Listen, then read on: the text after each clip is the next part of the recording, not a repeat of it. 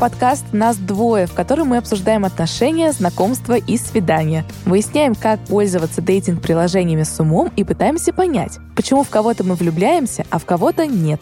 Мы его ведущие Аня и Руслан. Всем привет! Привет! Этот подкаст создан совместно с приложением ВК Знакомство и при поддержке сервиса ВК Музыка. В прошлом эпизоде мы обсуждали то, как социальный статус влияет на отношения. На эту тему, кстати, у нас есть комментарий звездного блогера, певицы, участницы шоу «Песни» второго сезона на ТНТ, спортсменки, путешественницы Реджи.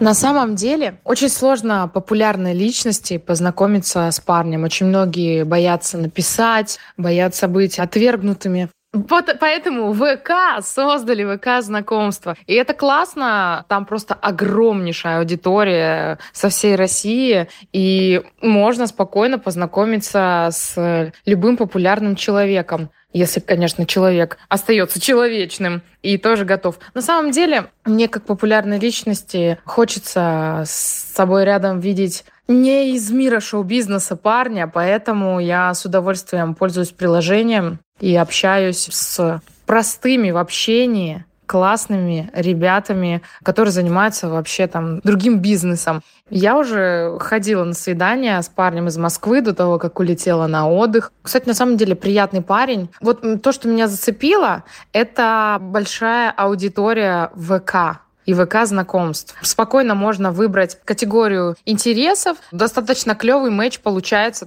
Поэтому по сравнению с остальными сайтами знакомств, где, наверное, они не настолько раскручены, не настолько большая аудитория у них, как-то мне интереса нет сидеть, а вот э, ВК с удовольствием захожу и общаюсь. А до этого у нас был эпизод, посвященный финансовой стороне отношений. Кто за кого платит в кафе, с чьей стороны уместно оставить чаевые и оплатить такси до дома. А сегодня мы копнем чуть глубже и обсудим, что делать, если у вас разное финансовое положение, то есть разные материальные статусы, как еще говорят. То есть вопрос уже не в том, кто платит или не платит на первом свидании, а в том, как выстраивать отношения, если вы не равны по уровню доходов, качеству жизни и другим аспектам, связанным с деньгами. А поможет разобраться в этой теме клинический психолог Юлия Чеплыгина. Юля, здравствуйте. Здравствуйте. Юлия, здравствуйте. И давайте я начну с истории. Ворвешься. Сначала ворвусь в этот диалог с историей. Кусочек этой истории я уже рассказывал на прошлом эпизоде, где мы с Аней и Юлей обсуждали социальные статусы про преснопамятного товарища, который своим крестьянским шармом всех девушек из высшего общества цепляет только так. Я уже частично рассказывал о том, что он чувствовал себя в какой-то степени неуверенно, общаясь с такими девушками на протяжении длительного времени. И, что еще интереснее, когда мы с ним общались и обсуждали эту ситуацию, он много времени посвящал описанию того, насколько они были разные финансово. Ну, то есть это прям вот небо и земля. Война да? и мир на тему. Война и мир, да, условно Том говоря. первый.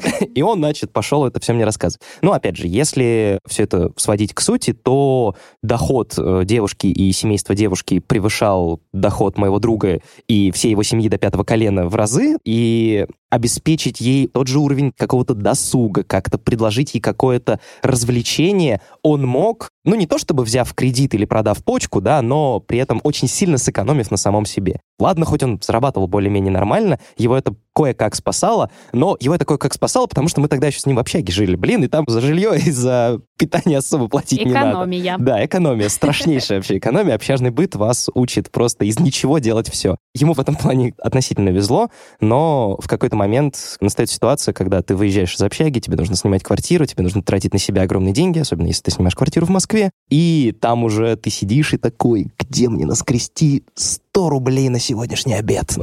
Опять же, утрируя, ну, короче, ситуации такие. э, Он попадал, и, кстати, в одном из случаев вот этот вот разрыв в финансовых статусах стал, насколько я понял, причиной разрыва с девушкой, потому что ее родители, глядя на вот этого вот моего товарища, они просто понимали, что это не из их вот этой вот страты, класса, да, сферы, с которой они привыкли иметь дело, с которой привыкли случай. общаться, да. Это не только про деление на классы, это про уровень потребностей, к которым девушка привыкла. У этих двух людей явно будут разные представления о том, что такое, там, у меня денег не осталось, да, у него это 100 рублей на доширак последний, нужно дотянуть две недели, да, до зарплаты, условно говоря. А для нее это, ну, там, я не знаю, фантазируя, не удалось оплатить какое-то дорогостоящее образование или не удалось восьмой раз поехать в отпуск, тоже утрирую и фантазирую, в какие дальние прекрасные дали. Ну да, то есть у них И вот это- это ну, была то есть это вообще- страшная разница в понимании, что Им такое будет деньги. очень сложно здесь понять. Есть такая хорошая старая пословица «сытый голодного не разумеет». Да, да, да. Да, ну, то есть не понять человеку, который не голодал, что такое и насколько это страшно. Поэтому тут не только про социальное расслоение, тут просто про разные представления о том, что такое деньги, И сколько их бывает, работают, да. бывают ли случаи, когда их не бывает, как они появляются, насколько это трудно.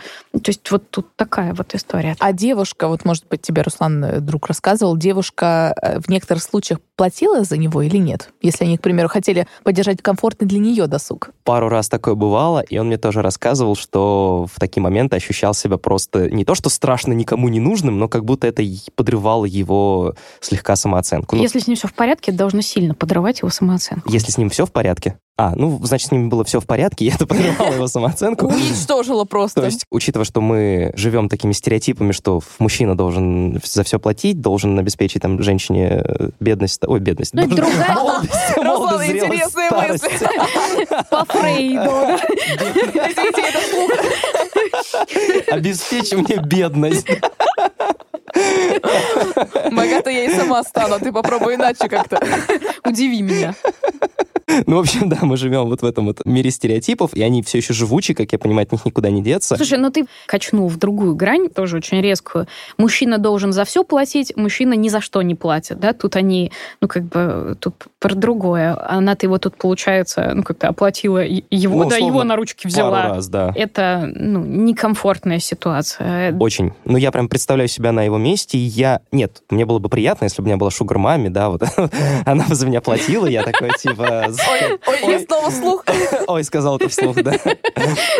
Мы даже шутили э, вместе с моим товарищем, он армянин, и мы как-то что-то крутили его фамилию, и мы пришли к выводу, что у него идеальная фамилия Содержанян. Типа, мы за, мы за равноправие полов, мы за то, чтобы девушка платила за мужчину, и мой друг меняет фамилию на Содержанян.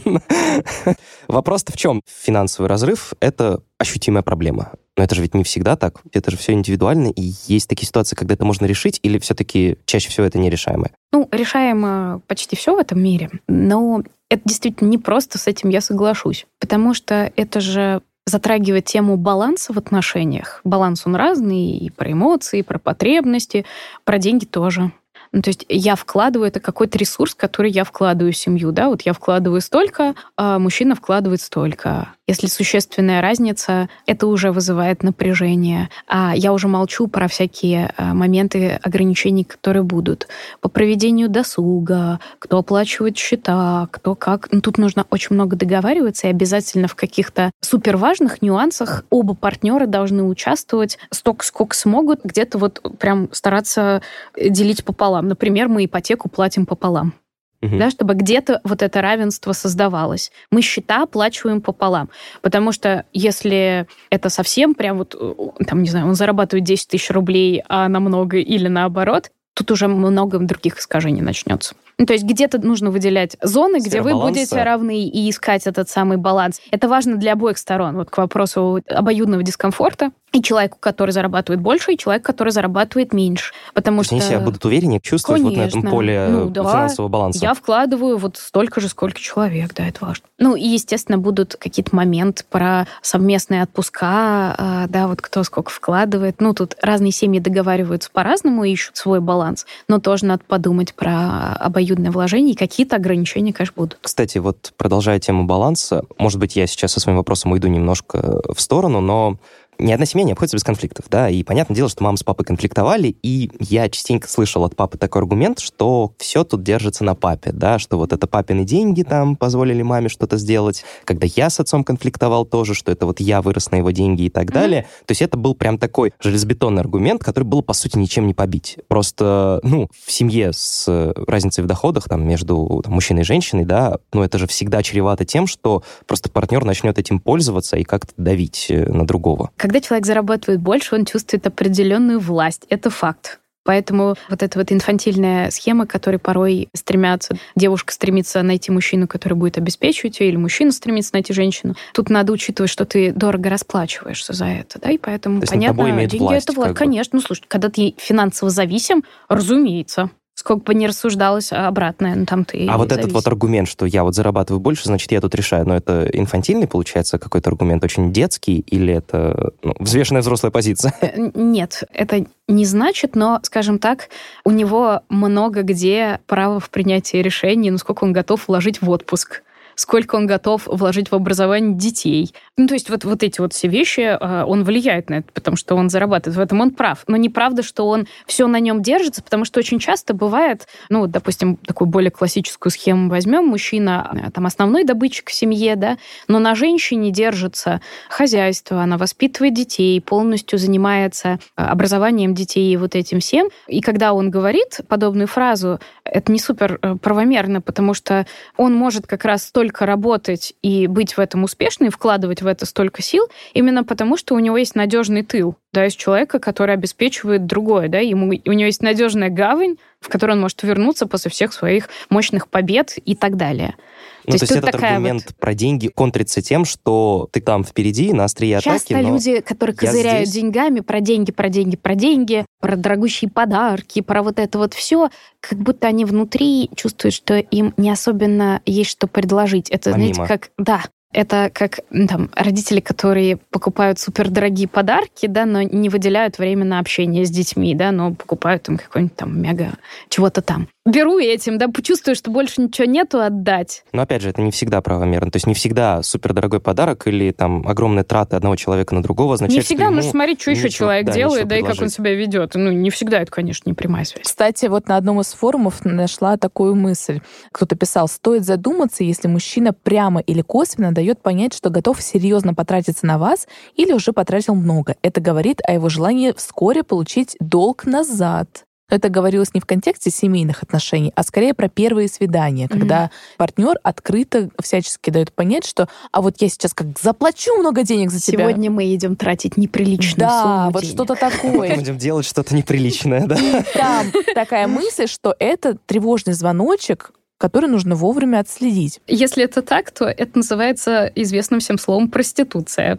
Ну, в смысле, если мужчина покупает расположение девушки, он говорит, я сейчас иду тратить вот столько на тебя, а ты мне за это должна, это товар денежные отношения. А если нет там фразы «ты мне должна», если просто звучит Если э, намеки, предложение э, «сегодня идем ужинать в очень хорошем ресторане, очень дорогом, уважаемом месте». Тут интересно, тут может быть много про что. Это не обязательно он вот, вот про последний и самый какой-то нелицеприятный вариант. Тут может быть про то, что ему ну вот как-то важно свою значимость поднять, э, что ему хочется покрасоваться. Знаете, как вот в природе, в живой, самцы, когда ухаживают за самками, они там стараются Павлин э, да. Да, да, да, да, да. ну, это никто не отменял. Мы же тоже высокоорганизованные, но вполне себе такие социальные, но животные. А если наоборот человек начинает, ну, скорее не говорить о том, что как мы сейчас дорого поедим, так Жаться. просто, да. А, нет, а если он начинает, например, интересоваться... Достает калькулятор, считает, сколько перевести ему на карточку. Если он начинает, наоборот, интересоваться твоим материальным составляющим, например, а вот ты сказала, что живешь в квартире, а она твоя? Вот это, а как ты ее себе позволила? Вот какие такие вопросы начинает активно задавать, это должно насторожить или нет? Ну, само по себе нет. Человек имеет право любые вопросы задавать. Ну, в смысле, можно уточнить, типа, ты зачем там спрашиваешь? Может, ему интересно твой путь, как ты вот чего-то добился ты сам или не добился, или добилась, или не добилась. Ну, то есть Там это может не много вписывая про в тревожные звоночки, которые должны тут же, ну, я не знаю, навесить клеймо меркантильного человека. Не обязательно. Нужно уточнять. Ну, это вырвано из контекста история. Надо понять, про что. Если вас удивляют вопросы, напрягают вопросы, у вас есть вопросы к вопросу, то нужно прояснить мотивацию. Типа, тебе это зачем? Мгм. Да, ну, он, например, скажет, «Я- мне вот интересно, там, как ты продвигалась. Сколько с тебя можно денег содрать за сегодняшний ужин, да, вот это? Можешь ли ты меня прописать, да, возвращаясь? Да-да-да. Слушай, У меня тут регистрация заканчивается. Я тут э, цены на нотариуса изучил.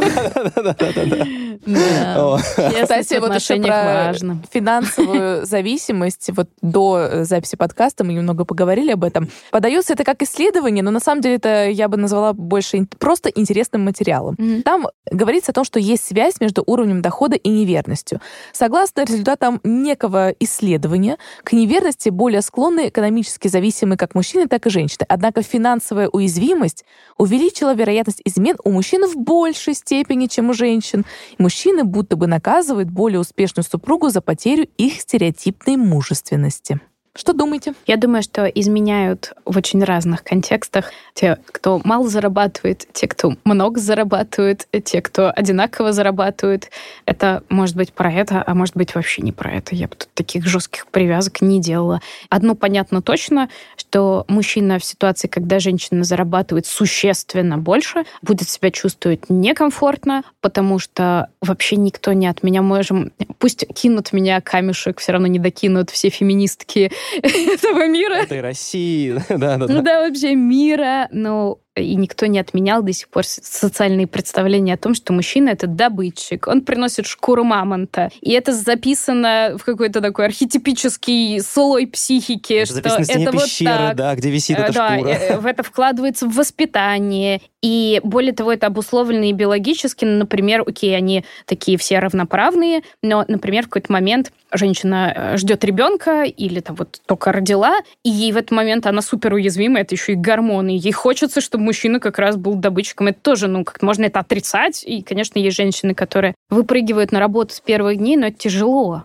Ну, то есть это понятно, чем это обусловилось. Понятно, что это все смягчается и усредняется, но никто не отменял того, что в норме, э, ну, там, мужчина добытчик, это окей, это нормальная роль. А вот то, что он должен больше зарабатывать, вот понятно, что добытчик, да, а вот то, что больше зарабатывает, это как можно расценить? Это все-таки тоже устоявшаяся ролевая модель? Или тоже какая-то такая, ну, такая придумка, что так должно быть, а на самом деле вовсе Это как не раз из обязательно? роли добытчика нужно смотреть на каждую конкретно взятую пару. Есть, например, женщины, вот как раз феминистки снова привет, которые не выберут мужчину, который более успешный, чем она. Такие конкурирующие женщины, им некомфортно с более сильным мужчиной.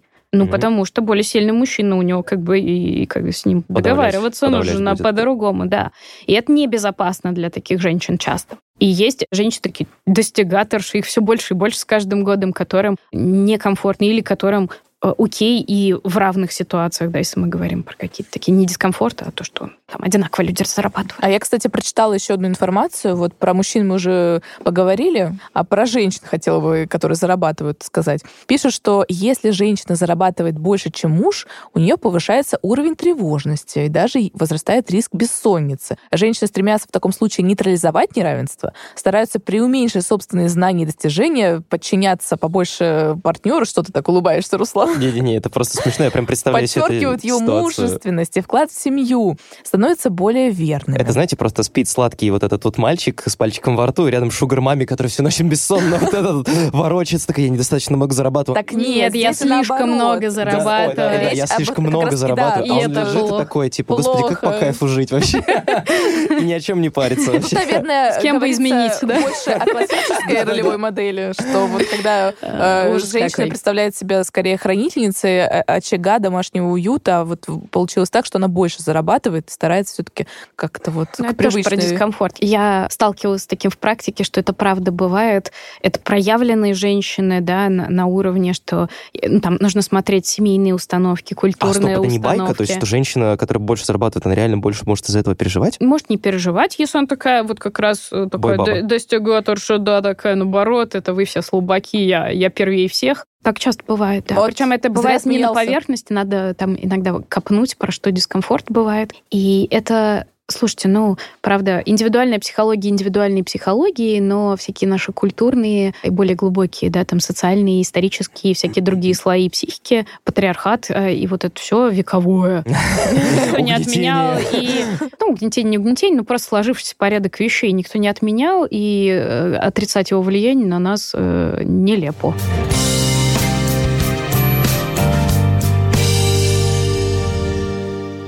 Я, кстати, поизучала форумы, что пишут люди на тему, ну, даже не, не финансовой разницы в отношениях, а вот просто в отношениях. Это могут быть дружеские отношения, mm-hmm. и там истории самые разные. Вот, например, пишет один пользователь, я стесняюсь людей заметно богаче себя.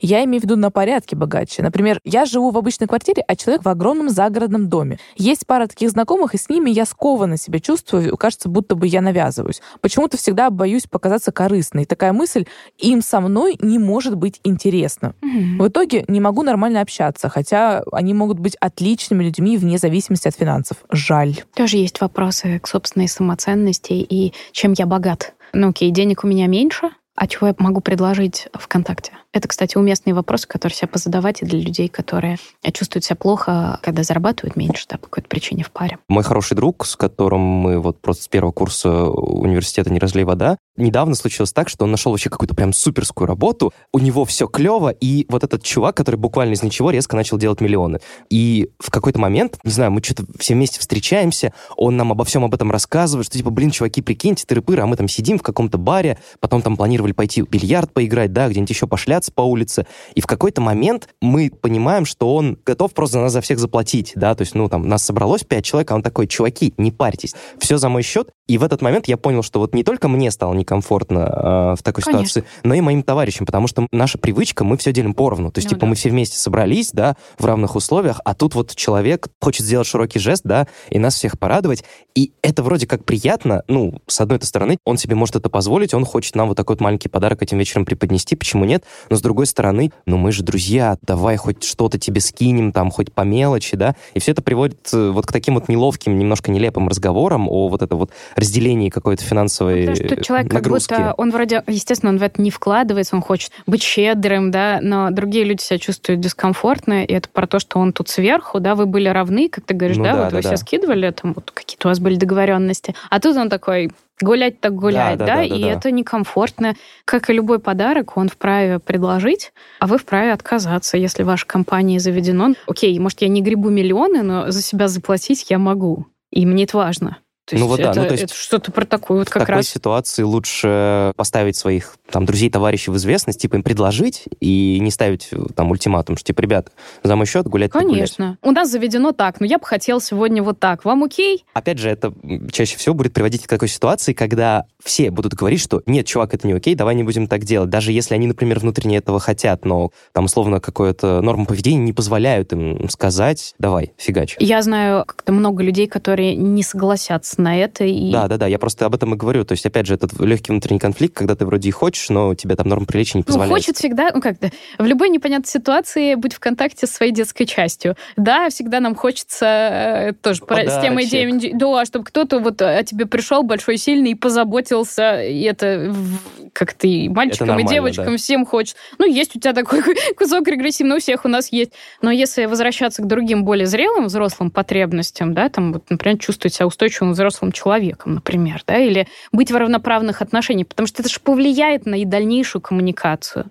Да, я плачу. И очень э, не зря говорят про то, что ну, там, большие деньги они нередко развращают. Да, и бедность развращает, и большие деньги. И вот большие деньги способны испортить разные отношения. Дружеские, любовные, это реальность. То есть это даже может не возникнуть условного спора из-за денег, что мы там делим бизнес, да, или что-то в этом конечно. духе. Просто вот ну, конечно, сам по себе разрыв. Конечно, это очень тяжело. Более того, я говорю, вот где-то грань. Человек сейчас, делая это, правда убежден, что он ничего взамен не хочет, да, там эмоционально, или потом, или потом предъявит себе опосля счета. Да, тут это. все держится на моих деньгах. Да, ну, например, вот, условно говоря, да, цитируем великих, да. Тут такая тема-то шаткая. Тут, кстати, есть история очень, мне кажется, созвучная с твоей, Руслан. Э, звучит она так. С более обеспеченными людьми я общаюсь нормально. Единственное, что при всех посиделках я сразу оговариваю, что мы идем в то заведение, которое я могу себе позволить. И я за себя плачу сама. Да. А то были поползновения всякие. Неприятно как-то, когда приятельницы пытаются за меня заплатить. Спасибо,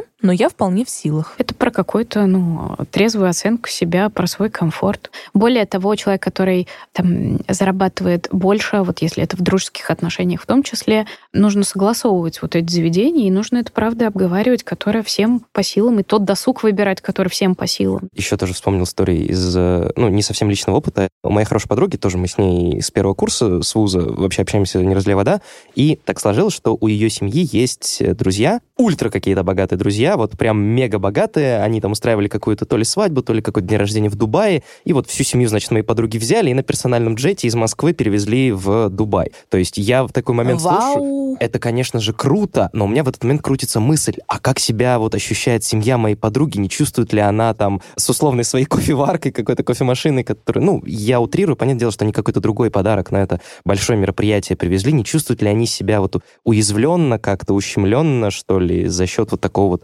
страшного финансового разрыва? Я бы сказала, что нужно быть очень уверенной в своих отношениях, любых, какие бы это ни были отношения, чтобы на такое действие согласиться.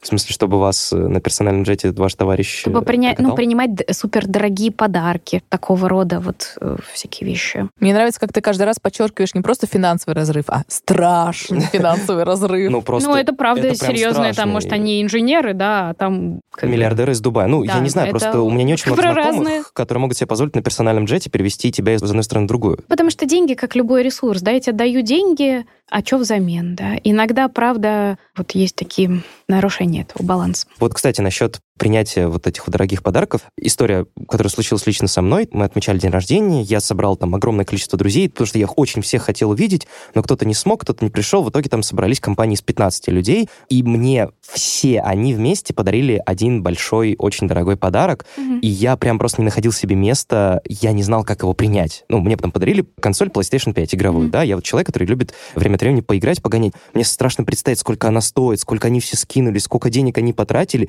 И я прям стою, я такой, типа, блин, ребят, я не знаю, как такие дорогие подарки принимать. Давайте, может, сдадим ее. Ну, то есть у меня реально такая мысль в голове крутится, потому что такой, ну, вот там, да даже пусть они все вместе там по паре тысяч условно скинули, как будто бы это вроде не очень большая сумма, но тем не менее. другое. Это скорее про добро пожаловать в мир призраков прошлого и маячущего интроекта, который говорит, я тут за всех как это заплатил. Ну, то есть в твоей картине мира, если дорогое дается, ну или что-то вот такое вот, за это потом спросят. Ну, как будто да. И я сразу как будто такой, так, значит, день рождения должен пройти идеально так, значит, нужно не расстроить никого из гостей, хочется, чтобы все Надо там очень порадовали. стараться. Да, да, да, да, да, да, да. И вот я не могу сказать, что я весь праздник потом сидел и такой, как сделать так, чтобы всем все понравилось. Но Нет, конечно. было. Но легкое напряжение, да, но в итоге все прошло замечательно. Я был безумно рад видеть Ну да. всех этих людей в одном месте, но вот это вот чувство я прям запомнил, что я не знаю, куда себя деть, когда какой-то вот такой супердорогой подарок мне попадает в руки. Да, Ты такой, да. а как? Как это работает? А я, кстати, хочу привести историю нашей слушательницы в догонку вот к твоему рассказу о дорогих суперджетах. Здесь девушка пишет, что ее одна хорошая знакомая внезапно разбогатела, потому что очень удачно вышла замуж. Каждый раз, когда они встречались, э, девушка, вот, та, которая э, вступила в брак, говорила только о люксах, о Мальдивах, сумках за полмиллиона и всяком таком. И слушательница говорит, что что-то как-то, блин, даже неинтересно стало общаться. Ну, как-то вот сплошной люкс в разговоре. И тогда она прямо спросила, такая, собственно, люкс, там, богатый дом и все такое, а в гости позовешь? И та сказала, что, ну, не закончен ремонт, э, вот, э, э, хотя вроде бы присланные фото и видео говорили об обратном, что все там готово. И слушательница говорит, что, похоже, нужно было знакомой просто похвастаться, просто показать, что вот у нее есть богатое окружение, что деньги тоже водятся, и как-то вот э, как будто бы дать понять, что вот я была в твоем обществе, а теперь я в другом, в более высоком. Эта знакомая прошла курсы Блиновской, да? Она начала думать позитивно и получила богатого мужа. Ну, это, мне кажется, про разрыв, про разные финансовые статусы, но Не только Э, отношения пары, но и дружеские отношения. Тяжело, когда кто-то, да, проживается выше ступеньку, да, и, конечно, тяжело и тем, у кого меньше денег остается, и потому что сталкивается с темами зависти, старым добрым человеческим чувством, который никто не отменял, и всякими другими разными там собственным отношением, собственным успехом. Ну и другие люди, да, что греха таить, бывает. Вот для нее, видимо, это было суперценно, и ей хотелось прям похвастаться. И отсеять часть окружения, видимо. Блин, ну ты таким вот хвостовством, на самом деле, вы были в хороших отношениях с друзьями. По сути, так, также можно потерять все хорошие отношения, которые у вас становились за годы твоей условной бедности. Запросто. То есть, э, чем больше ты кичишься богатством перед своим окружением, которое может быть не столь обеспечено, как ты, тем больше людей из этого окружения рано или поздно от тебя уйдет. То и... есть ты все время выпячиваешь, да, это, ну, там, и так-то будут некоторые сложности, когда ты будешь рассказывать про отпуск, который ты теперь можешь себе позволить. Это не значит, что надо прятать и стесняться, что у тебя есть, но в конце концов ты как мог это, да, там заработал, может быть, ну, там, своими силами или замужество Неважно. Важно то, что нужно как-то так осторожно с этим обращаться, и такое вот активное выпячивание, да, будет вызывать раздражение. Это, знаете, я вспомнил фразу из «Человека-паука», это большая сила, большая ответственность, а тут можно немножко переформулировать большое богатство, это большая ответственность тоже. Да. как будто ну, в отношениях да, да. с другими людьми.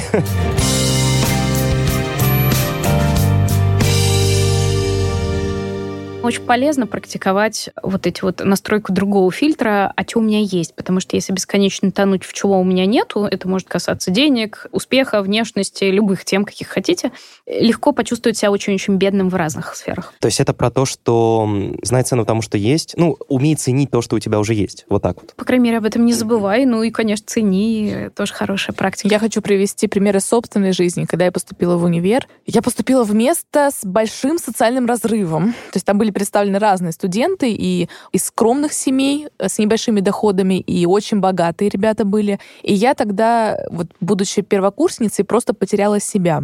Я думала, а кому принадлежу я? Я вот не нашла э, какой-то золотой середины. Я думала, да вроде как я и не к этим не близка, и не к тем не близка. Но когда я видела, а там же 600 сети подъехали, друг на друга все подписываются, и я смотрю за этой красивой жизнью, смотрю за тем, как много себе может позволить там одногруппница, допустим, у меня была, я как-то поймала себя на чувстве, что я начала обесценивать все то, что есть у меня. Я думала, она может разъезжать на таких машинах, она может на такие курорты претендовать, она может такую красивую сумочку купить, а я не могу себе позволить, родители не могут позволить.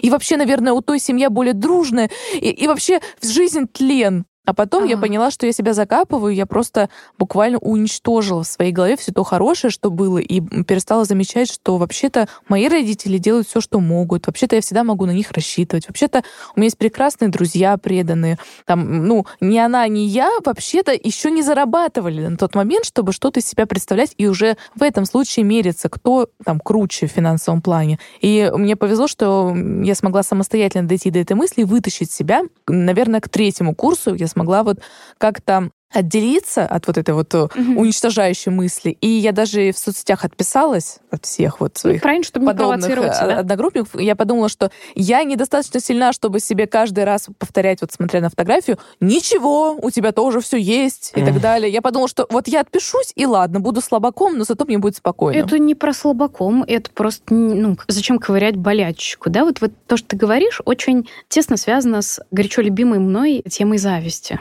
Зависть бывает, как известно, белая и черная. Да? Черное это когда я смотрю на то, что у меня нету, а у другого есть, и думаю, вот собака сутулая. Да, я ж такая обалденная, а это есть у нее, а у меня нет. И как бы вся моя энергия направлена на то, чтобы залопыхать и убеждать э, себя в том, чтобы и других, кто готов слушать, убеждать в том, что человек этого недостоин. Да, там, это я должна, это мне должно принадлежать, а почему-то вот знаете, по знаменитом меме, а почему он, а не я? Да, да, да, да, да. А белая зависть — это абсолютно классная штука, очень коррелирующая с темой мотивации достижения. Она мотивация достижения, в общем-то, и есть.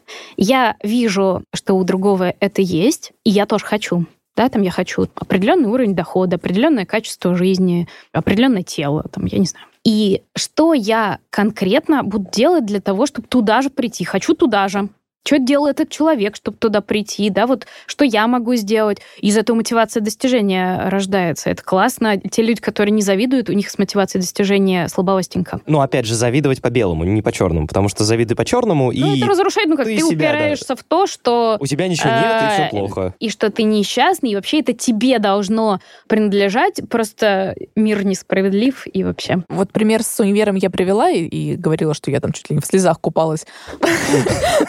Представил. Рассекая Да, да, да. горизонт. Все конспекты пишут.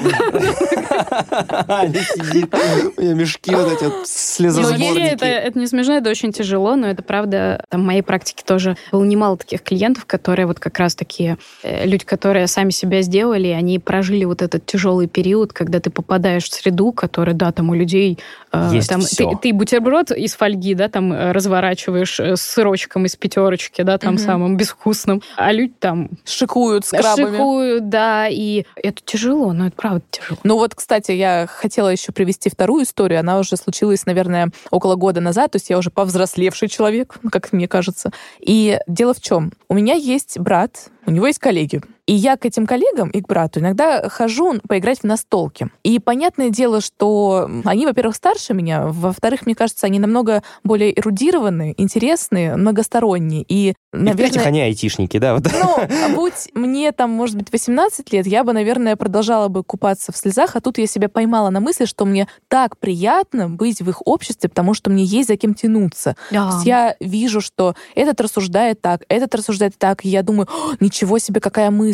Ой, а вот так можно еще глубоко копнуть. И я понимаю, что мы не равны в плане там знаний, да даже в финансах мы совершенно не равны. Но я себя не чувствую человеком второго сорта, потому что я их воспринимаю как тех, за кем можно потянуться, от кого можно получить вот И вот это представление, знания, установка делает из них такую обогащающую среду для тебя. Хочу вот так же. Это тоже как раз, ну, типа, классно, я умнею, когда общаюсь с этими людьми. Действительно, Но это наше тяга, окружение, мне кажется. конечно, очень. Но это про рост. Но вот пришлось, как говорится, Покупаться в поплавать слезах, э, в морях и океанах слез, чтобы до такого дорасти. Конечно, когда мы сталкиваемся с каким-то своим дефицитом, это больно. Это нормально. Ну, мне кажется, вот у тебя было что-то подобное, Руслан? Ты имеешь в виду Ну, какая-то слез? зависть, ну, может, не слез, может, так чисто. Одну слезинку в подушку пустил, и все. Блин, сложно.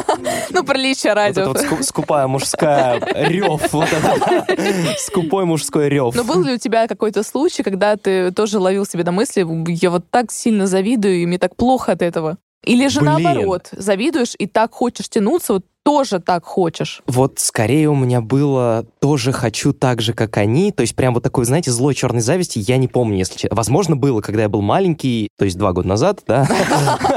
Нет, я честно могу сказать, я не помню себя там лет до 10 вообще. Ну, в осознанном возрасте, хорошо, давай в неосознанном возрасте я за собой такого ничего не помню, да и в осознанном вроде тоже. Но, наверное, будучи маленьким, у кого-то что-то отнимал, наверное, как обычно. Хочу такую же конфету, как у него, а у него есть, а у меня нету. Мама, папа, почему вы мне не купите такую же игрушку? Вот, ну потому что я, например, там смотрю за своей маленькой сестрой, да, пятилетней, и она иногда из детского садика приходит, там, а вот у Миши машинка.